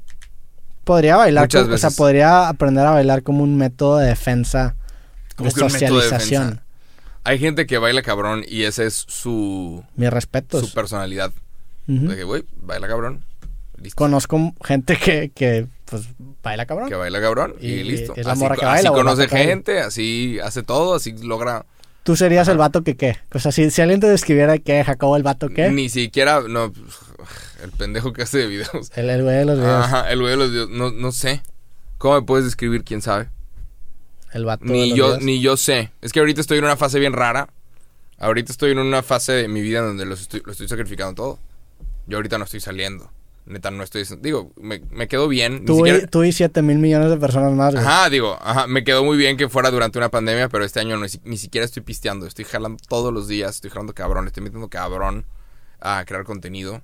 Y, y la idea es crecer este pedo. Entonces, alguien me dijo cuando cumplí 27, este, uno de los mejores consejos. Cuando eras probablemente. Sí, cumplí 27, me dijo, güey, listo. Estos son tus late 20s, es 27, 28, 29, sacrifícalos para en tus 30 estar en donde quieres estar. Y fue que, ay, órale. Y sí, sacrifícalos. y ese no- güey, güey, ¿por qué tuvo tanto peso su consejo en ti? Porque tenía razón. No, pero, por, o sea, ¿por qué le hiciste tanta cosa? ¿Te hizo sentido? Sí, tienes razón. O sea, no tienes nada que estar haciendo a los 27, 28 en un antro. O sea, no tienes nada que estar haciendo realmente, pues, haciéndote pendejo. O Pues sea, te puedes ser pendejo un ratito. claro, sí te puedes hacer es que pendejo, sí puedes pedo- relajarte, el sí puedes de- irte de no, vacaciones. Nunca, nunca te ha dado el pedo de burnout. a veces sí. ¿Y qué haces? Pues enfocarme, darme yo solo una cachetada y órale. No, pero burnout al nivel de... Por ejemplo, a mí sí me han dado varios burnouts que dejo de hacer cosas meses. Porque Es estoy... que siempre hay algo. Siempre O sea, hay a algo mí, de a mí me pasa, me pasa mucho también. Ahorita estoy sumergido en ese pedo, pero siempre me pasa que me sumerjo hasta que eventualmente acabo haciendo más de lo que puedo controlar. Y ahí trueno. Y cuando trueno es de que ya la chingada. Entonces, ahorita lo que estoy haciendo es empezar a contratar para que no llegue Sí, ese, claro. ese punto. Era lo que iba a decir. Tienes que contratar. Tienes que eh, delegar ciertas cosas para que no, no estar fijándote realmente en todo. Sí. Pero sí, siempre hay algo de qué hablar, siempre hay algo que hacer.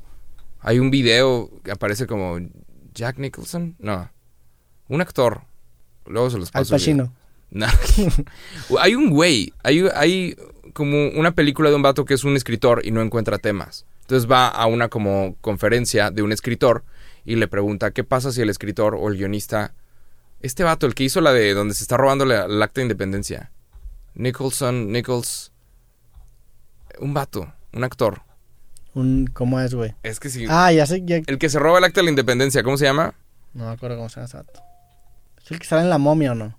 Still Declaration of Independence. Este güey, ¿cómo se llama? A verlo. Este vato. Nicolas Cage. Nicolas Cage. There you go. Nicolas Cage está, es, es una película en donde el vato le pregunta a este escritor, ¿qué pasa si el escritor no tiene ideas? ¿Qué pasa si el guionista no, aparentemente como que está escribiendo algo y se nota que esto fue escrito por un escritor, esto fue escrito por un guionista? Porque el personaje es un guionista y le está preguntando, ¿qué pasa si no tengo nada de qué hablar? Y este escritor como que se enoja con, con Nicolas Cage y le dice, ¿cómo que no hay nada de qué hablar? Todos los días hay amor, desamor, guerra, arte, todos los días está pasando algo, todos los días hay algo de qué hablar, siempre hay algo de qué hablar.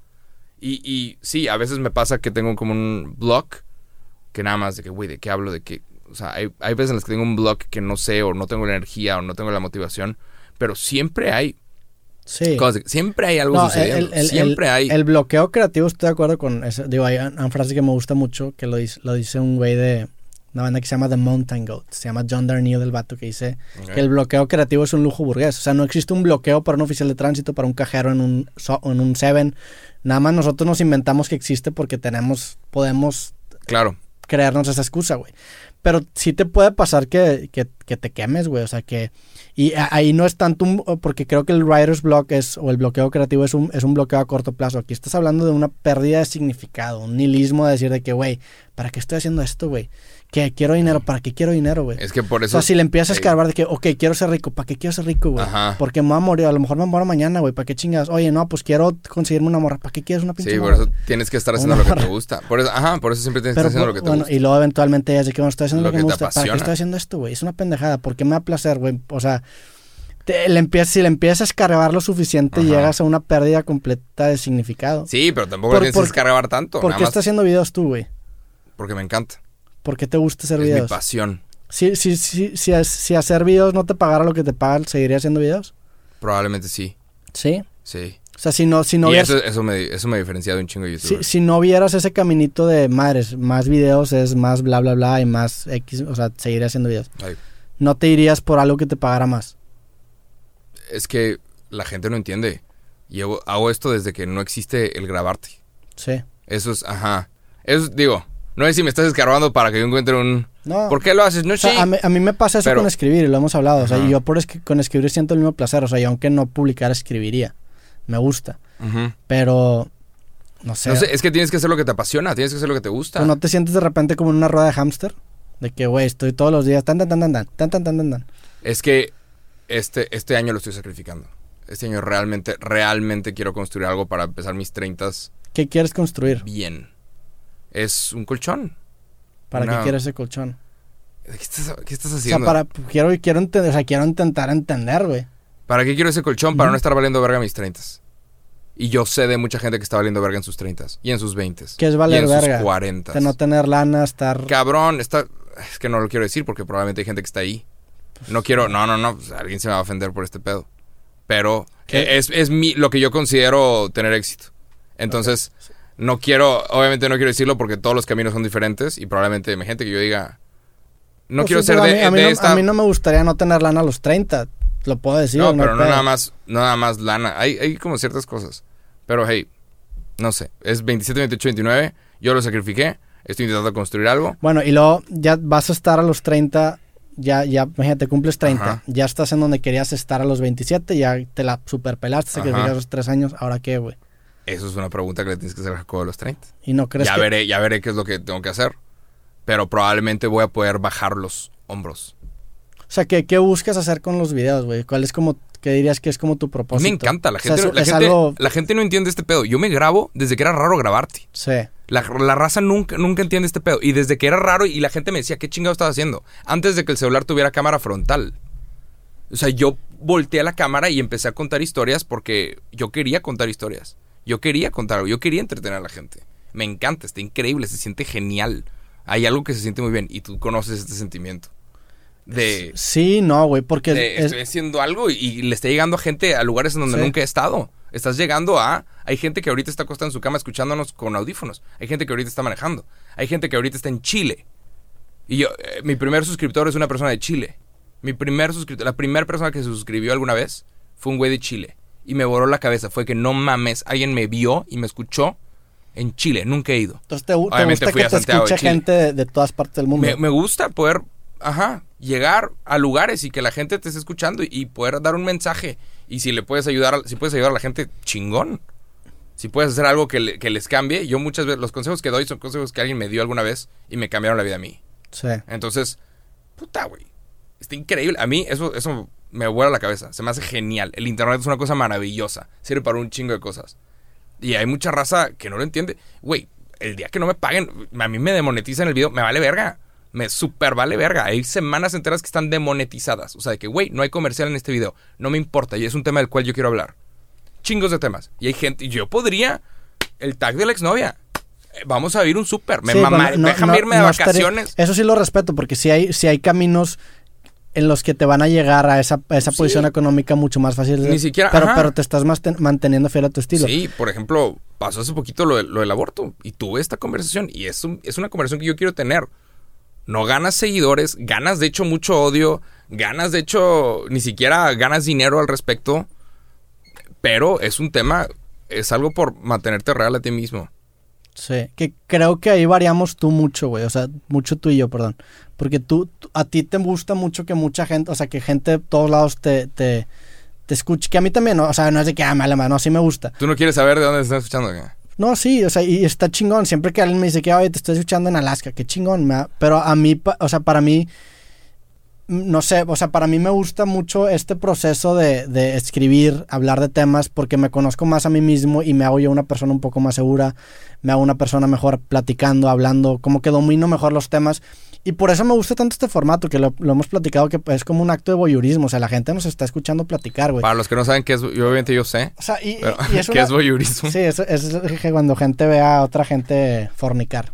Pero, ¿Qué? pero, el- yo no sabía eh, eso. digo, es- eso es como, eso es- no que estemos cogiendo, pero el, el voyeurismo no necesariamente es fornicar, pero haciendo un acto privado, que en este caso una conversación es, es, Ok. es, es un acto privado. O sea, yo siento que estoy platicando contigo y, y, y, y, pues tenemos espectadores, pero ¿No estás pensando en ellos? Ajá, y, y eso es, es algo, por- o sea, por eso, por ejemplo, me atrae mucho el tema del estoicismo y por eso es lo de no leer comentarios, porque es enfocarme en mi propio proceso de crecimiento personal. Ya. Si a la gente le gusta, y ojalá que le guste, realmente sí que, ojalá, que- mm, prefiero que le guste, qué chingón. Pero si no le gusta, güey, qué lástima, o sea, la neta, qué, qué hueva. Qué lástima, pero esto va a seguir sucediendo. Pero a mí lo que me interesa es este proceso de, de, de, pues, enriquecedor para mí, güey. A mí, la neta, me gusta aprender de formas diferentes de ver la vida. Me gusta platicar con gente interesante. Por eso, de repente, invito gente que dicen, ¿por qué invitas a este cabrón? Porque aunque sea bien diferente, a mí me interesa ver cómo piensa, güey. Ujú. A lo mejor no va a ser la persona más popular con mi audiencia y, pues, qué hueva, ni pedos. Pero no, yo no moldeo mi- mis decisiones con, con ese pedo. Entonces, es, no sé, güey. Pero entro, entro en un conflicto porque también si no, si no le pongo atención, pues no voy a poder vivir de esto y también pues no es de que me vale madre. Obviamente sí prefiero que a la gente le guste mi contenido. Entonces estoy, es, es esta contradicción constante. Ajá. Está divertido. Y es como balancear, porque también si, si por mí fuera, pues hablaría a lo mejor de temas que, que a no a mucha gente le interesa. Está chingón hacer contenido. A mí me gusta un chingo. Sí, es un, eh, lo, lo, lo más chingón a mí de hacer contenido es que no solamente creces tú como... como Aprendes un chingo. Ajá, creces, o sea, no solamente creces tú como empresa, como negocio y ganas más dinero y más followers, sino que también creces tú como persona. Entonces es un proceso enriquecedor, güey. Si el día de mañana se, se me acaba este pedo, en ese sentido soy bien optimista, porque si el día de mañana se me acaba este pedo, yo no diría que puta, qué bueno que se me quemar, es que bueno que pasó, qué bueno que tuve la oportunidad de, hacerlo tanto tiempo, güey. Aprendes un chingo. Hay gente que no conoce su voz. Ujú, O sea, porque la voz que tú escuchas tuya en tu cabeza es diferente a la voz que la gente escucha de ti. O sea, hay gente que habla y dice, mi voz suena de esta forma y no. O sea... y te da muy cabrón pasa- el, el- el hacer este tipo de cosas. Pasa cuando mandas... identificas mucho con eso. Sí, cuando mandas voice note. Que lo escuchas y dices, ¿quién chingados es ese que está hablando? Eres tú. Y así es como todos escuchamos tu voz. No se escucha rara, no es diferente. No es tu micrófono. Así te escuchamos todos. No sé, creo que... Igual en el futuro, ¿sabes qué me gustaría hacer? Me gustaría dar clases. Te gustaría dar clases. Clases. Pero ponerlos a todos, a una clase donde todos los estudiantes estén haciendo contenido. Poner a todos los estudiantes a hacer contenido. Siento porque- que serías bien perro como maestro. No, creo que estaría, sería una clase bien divertida. Sí, pero que estaría, imagínate una clase de crear contenido. Una se- clase... serías de ese tipo de maestros de que, ah, todo es juego y diversión Creo en el que salón, sería y luego el que maestro- 68. ¿Por qué, güey? ¿Por qué, güey? No, pues no hiciste tarea, pendejo. Creo que sería el maestro cool. Eso, ajá, me gustaría. Ser como ese maestro que ya. ¿Qué onda, chicos? ¿Qué onda, chicos? Y luego van a salir Chaviza, videos de que muchachos. yo era alumno de Jacobo y, era un Eh, grupo tóxico. pinche- Era un maestro tóxico. era una clase Me tóxica. hablaba feo. Hablaba con maldiciones. Pero sí, creo que, ajá, probablemente mi end goal sería, me gustaría dar clases.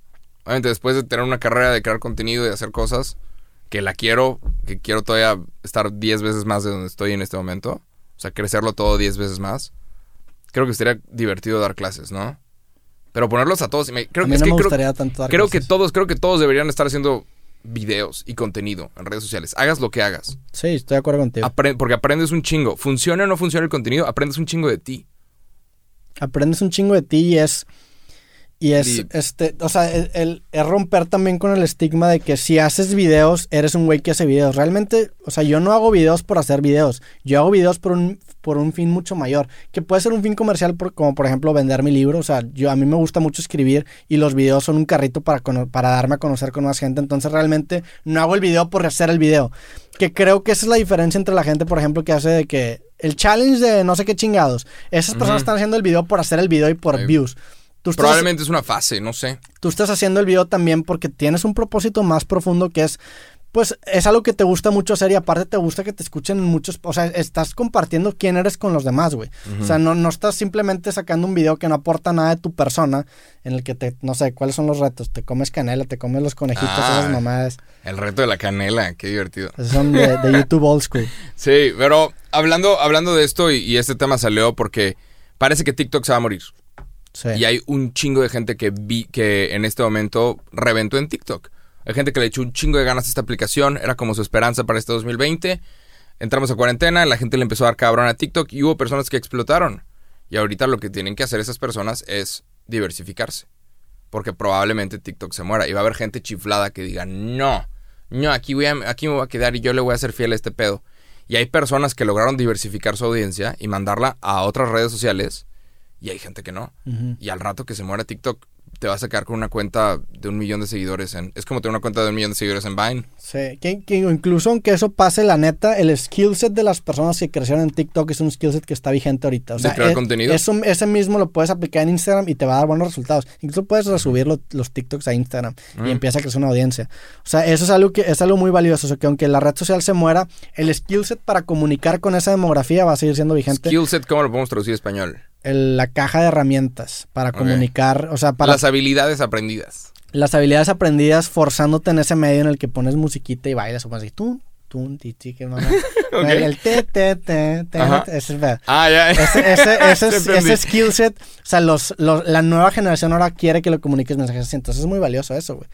Puedes replicarlo. Que es, es algo que a mí me da mucha seguridad, que el día de mañana, si todo vale madre, o sea, si una aplicación, un Instagram, o sea, yo, yo tengo la confianza en el que tengo la capacidad de ponerme en el mismo lugar en el que estoy ahorita. Entonces, eso me da un chingo de, de- de tranquilidad para decir que si la cago, yo siento que puedo llegar a, donde estaba ahorita. Claro. Lo vi alguna vez en la serie esta Malcolm in the Middle. Hay una escena que nunca se me va a olvidar. En donde, creo que, no sé si fue Malcolm que se queja de que, ¿qué pedo? ¿Por qué estamos... ¿Por qué este güey? ¿Por qué no sé? que Malcolm quería ir a Harvard, creo. Y su familia lo agarra de que no, la chingada. No me acuerdo qué fue lo que pasó, pero en algún momento la mamá está enojada y le dice a Malcolm, no importa en dónde esté, el vato va a llegar a gerente. Lo, lo pongo a trabajar en McDonald's y va a llegar a gerente. Ujú. No me acuerdo qué sucedió, pero esa frase nunca se me va a olvidar. Sí. O sea, y de es- que a este cabrón, a este cabrón, o sea, porque era un pedo de que quería entrar a Harvard y no lo dejaban, no sé qué. A este cabrón, una vez que, sí, lo puedo poner a trabajar a McDonald's y va a llegar a gerente. Y es una mentalidad muy chingona de que, güey, en donde sea que me pongas, yo voy a llegar a pinche gerencia. Yo voy a llegar a... Y es- es- esa, esa idea de que el, el talento es algo extrapolable. O sea, realmente hay una frase en inglés que es winners win, los ganadores ganan. Por ejemplo, Tom Brady, Tiger Woods, es gente ganadora, güey. Independiente, LeBron James, independientemente del deporte al que se dediquen, van a ser ganadores. Porque esa actitud es algo extrapolable. Porque ¿qué es ganar, güey? Ganar es resolver problemas. Entonces tú puedes ser un- una buena persona que resuelve problemas bajo ciertas reglas, pero si se acaba ese pedo te puedes adaptar a otras reglas y esa capacidad de, de ser bueno resolviendo problemas va a seguir estando ahí. Y creo que también radica mucho en la confianza en ti mismo. O sea, estas personas tienen mucha confianza en ti mismo y en, y en sus habilidades de poder sobresalir o llegar a algo a lo que nadie ha llegado. Entonces, si se Sí, les claro. acaba, o sea, LeBron James si lo hubieras metido a la UFC hubiera sido un pinche peleador loco, güey. Tom Brady si lo metes a ser golfista probablemente hubiera sido los mejores, güey. O sea, winners ¿Tú win. crees? Yo creo que sí, güey. Yo creo que el talento es extrapolable y es circunstancial que hayan sido jugadores del NFL o, o golfistas. Incluso hay gente que, por ejemplo, no sé, güey, hay... Por ejemplo, en, en los 70s el, el- el advertisement business tenía las personas más brillantes del mundo. O sea, el Silicon Valley en los 70s era Nueva York, las agencias de marketing. las, gent- las personas más brillantes de los 70s, en mi, en mi opinión, son estos güeyes. Y por eso tengo tantos libros de estos güeyes. George Lois, este, un güey que se llama Ogilvy. O sea, son, son, son personas brillantes. Ogilvy, Ajá. una de las mejores agencias del mundo. Está, y el- bueno, el güey era un puto genio. Tengo, de hecho, aquí tengo el libro de este vato. Se llama Oh, Ogilvy on Advertisement. Oh, shit. Entonces, esas personas, si hubieran nacido en, en los noventas, probablemente hubieran sido ingenieros de software. Son personas inteligentes, güey. Y esa, y esa inteligencia se puede propagar a- al, al medio en el que te desarrolles. Fue circunstancial que hayan sido advertisements. Entonces, no sé, güey. es- Esa, esa mentalidad de decir de que, güey, pues si el día de mañana TikTok se muere, yo sigo, siendo, yo sigo teniendo la misma mentalidad que tengo, puedo hacerme crecer en otro lado. Ahí, pues eso va a suceder. Un saludo a todos los que hacen TikTok. Muy posiblemente, igual y no. Igual, es posible que no, pero muy posiblemente, muy seguramente, histórico, habla, viendo lo que ha pasado históricamente, muy seguramente ahí viene el fin de TikTok. Y pues a darle, qué cabrón que Y también Facebook nada más. güey. Sí, qué cabrón que Facebook está robándose todo, güey. Sí. Qué cabrón. Digo, también es una pendejada darle, darle tu lealtad a una plataforma como TikTok cuando la plataforma claro. le vales madre, güey. Sí. Le vales pito. a En la cualquier plataforma. momento, sí, te borran. De- entonces, hay, hay un... Sí, la, la importancia de diversificarte en plataformas está cabrón porque te hace no ser tan dependiente a una sola. O sea, tener audiencia en YouTube, en Facebook, en Instagram, en todos lados. Y también, pues no sé, digo, tener correos. Los correos son el único medio que no creo que muera. Son- ¿El correo? Los correos son como los setes en redes sociales. Son, son seguros. Ok. La neta. Y hay, hay, hay artículos, creo que ya lo he mencionado, un güey que se llama Ryan Holiday que, que creó un sistema para vender puros bestsellers con base a correos. Oh, shit. Sí. ¿Cómo lo hizo este güey de Jeff Bezos con Amazon? Su sitio. ¿Cómo lo hizo? Ajá. O sea, también vendía chingos de libros, ¿no? So, Amazon em- era una empezó, tienda de libros. empezó vendiendo libros, sí. Jeff Bezos es... Jeff Bezos, es que ese, Qué duro, cabrón. Ah, ah, hay un... ¿Dónde vi este pedo? Ah, lo, lo vi en- lo vi, lo dijo Aldo Farías, de hecho, en, en uno de sus podcasts. El güey dice que, que los próximos negocios o los negocios del futuro son los negocios que se intentan meter en todos. Entonces, por ejemplo, Walmart, Amazon, son aplicaciones, incluso las redes sociales son aplicaciones que se quieren meter en todos los aspectos de la vida de las personas. O sea, el güey dice que, que el representante de México que podríamos tener en esa lista de Forbes puede ser Oxxo.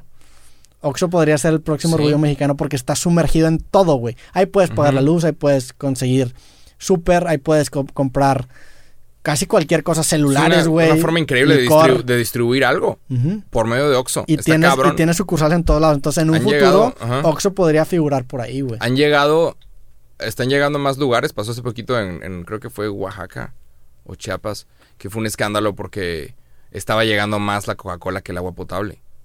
Y había- tenían acceso a, a Coca-Cola y es de, ¿por qué chingados Coca-Cola puede distribuir hasta acá con gas y gobierno no puede distribuir agua potable para acá para los ciudadanos? O sea, sí existe el camino, sí existe la forma. Sí. Está llegando Coca-Cola. Digo, también Coca-Cola está mucho más cabrón que el gobierno, la neta. Ahí, pero, damn. Nada más. Aquí iba con esto, quién sabe. Que los O sea, negocios que estaban en todo. Se me fue el pedo. Sí, pero ah, por ejemplo, hace poquito tuvo que declarar Jeff Bezos en frente del Congreso porque a, a gobierno le está preocupando que haya alguien que llegue a tener demasiado poder. A Sí. gobierno le preocupa que haya gente que tenga tanto poder y, y consultaron creo que a Google, Facebook, Amazon y alguien más. No me acuerdo quién más. Pero era pura raza peso pesado. Walmart. Los ¿o qué? big techs. No, de, Ah, de tech. tecnología. Sí, Google, Facebook y, y Jeff Bezos. Microsoft. Probablemente, quién sabe. Pero era Google, Facebook y... Apple. Tim Cook, o este güey. Sí, Apple. Era Tim Cook y era Jeff Bezos. Y a Jeff Bezos se tardaron un buen en hacer una pregunta. Estaron como dos horas en hacer una pregunta porque hay muchos congresistas que le tienen miedo. O sea, es el hombre más rico del mundo. Es un cabrón que en cualquier momento güey te parece puede... un alien, la neta. Sí, es un- vato mamado, pelón. Es lo que pasa cuando ganas un, chingos de es un alien, de hecho. Ey, es lo que está cabrón, güey. Y aparte está mandando cohetes al espacio también. Hay, hay, una, hay una teoría, bueno, eso no es una teoría, es como una hipótesis de que los aliens somos nosotros. O sea, los, el- la figura antropomorfa esa que ves del pelón, Ajá. este, flaquito, el- el- esa figura de alien estereotípica somos nosotros en el futuro. O sea, vamos a evolucionar a eso, güey. Porque, porque vamos, cada vez necesitamos menos los músculos. O sea, ya no tenemos que hacer trabajo físico. Ajá, cada vez necesitamos más más nuestra cabeza. Sí. Vamos, o sea, ajá, los dedos más largos, güey. O sea, Es que hay una razón por la cual dicen que los aliens se ven como se ven. Entonces, por Sí.